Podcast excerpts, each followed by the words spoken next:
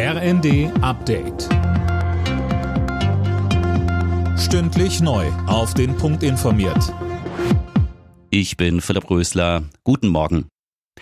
Mit Blick auf das Hochwasser fordert SPD-Chef Klingbeil, dass der Katastrophenschutz massiv ausgebaut wird. Er sagte dem Tagesspiegel, das Ausmaß der Schäden sei erschütternd. Mehr von Philipp Nützig.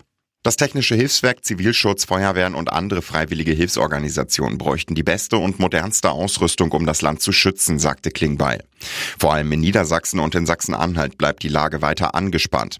Und heute und morgen soll es auch wieder mehr regnen. In seiner Neujahrsansprache hat Kanzler Scholz den Einsatzkräften gedankt. Laut Bild-Zeitung will er in den kommenden Tagen in die Flutgebiete reisen. Bundeskanzler Scholz hat zu gegenseitigem Respekt und Zuversicht im neuen Jahr aufgerufen.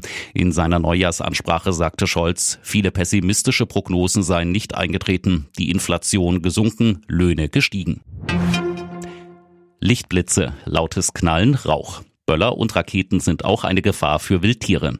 Der Deutsche Jagdverband ruft deshalb an Silvester dazu auf, besonders vorsichtig mit Feuerwerk umzugehen. Vor allem an Waldrändern, auf Feldern oder in Parks.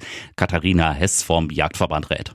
Abstand halten zum Schlafzimmer der Wildtiere. Das heißt, kein Feuerwerk an Waldrändern, Feldern oder auch in Parks. Und ganz wichtig, lassen Sie nichts liegen. Also sammeln Sie alles wieder ein, damit auch die Wildtiere gut ins neue Jahr kommen.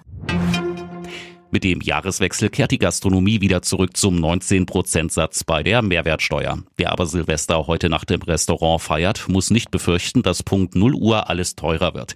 Die Finanzbehörden drücken in der Silvesternacht ein Auge zu. Bedeutet, die Gastronomen dürfen laut Bundesfinanzministerium noch den ermäßigten 7%-Satz berechnen. Alle Nachrichten auf rnd.de